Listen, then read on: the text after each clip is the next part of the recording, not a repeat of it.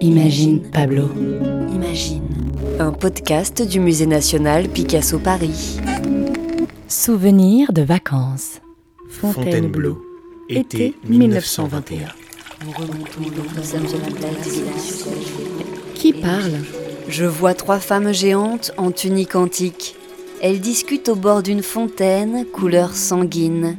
Sont-elles des déesses? Les trois grâces? Sont-elles grecques ou bien ibères? Ou bien tout à la fois? En tout cas, elles sont nées à Fontainebleau, dans l'esquisse couleur de terre de Picasso. En 1921, Picasso passe son été à Fontainebleau. Son épouse Olga vient d'accoucher de leur garçon, Paolo. Au calme, proche de la forêt, ils trouvent tous les trois le repos, pas très loin de Paris. Ils s'installent dans une grande villa bourgeoise, dans la fraîcheur de la forêt de Fontainebleau. Picasso installe son atelier dans le garage et il se met au travail.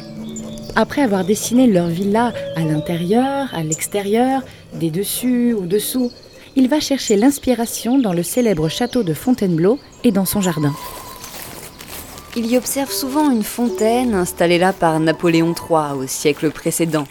Elle servait aux femmes venant chercher de l'eau pour leur foyer. Cette fontaine lui inspire certains dessins, avec pour sujet des porteuses d'amphores vêtues à l'antique. Et Picasso fera naître ces femmes à la fontaine. Dans ce dessin grand format, Picasso nous invite à plonger dans les fontaines de la Grèce antique. Cet été à Fontainebleau, Picasso dit adieu à sa jeunesse dévouée au cubisme et commence son exploration classique. Cette période marque un véritable tournant dans l'art de Picasso. Picasso boit à la source de l'histoire de l'art et de la vie et n'en finit pas de nous surprendre. Les femmes sont si grandes qu'elles doivent s'asseoir ou se courber pour rentrer dans ce dessin, qui est lui-même de grande taille. Ces trois grâces monumentales sont les déesses de l'abondance, de l'allégresse et de la splendeur. Telles des statues grecques, elles sont là, imposantes. Leur corps semble aussi dense que la pierre. Elles nous nourrissent d'eau de vie, d'eau de joie et de beauté. Fontaine, je boirai de ton eau à Fontainebleau. Picasso leur donne de la lumière. Oh, un sein sort d'une tunique. Elles incarnent la vie dans sa plénitude. Deux des femmes tendent la main vers la troisième. Que lui demande-t-elle Remplis-moi mon amphore de la beauté du monde. Remplis-moi la carafe d'eau de jouvence. Remplis-moi de rêves et de poésie. Je ne veux qu'une seule leçon, c'est la tienne, fontaine qui en toi-même retombe. Celle des eaux risquées auxquelles incombe ce céleste retour vers la vie terrienne. Rainer Maria Rilke, La Fontaine.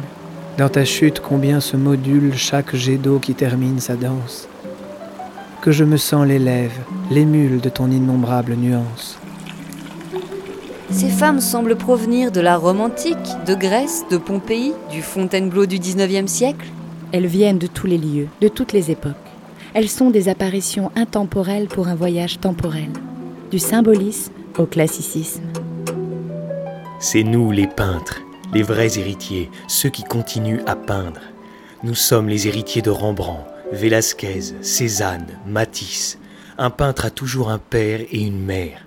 Il ne sort pas du néant. Un podcast réalisé et conçu par Pauline Coppen et Elsa Denac. Avec les voix de Grégoire le Prince Ringuet, Étienne Monet. Elsa Denac et Pauline Coppen. À retrouver sur le site du musée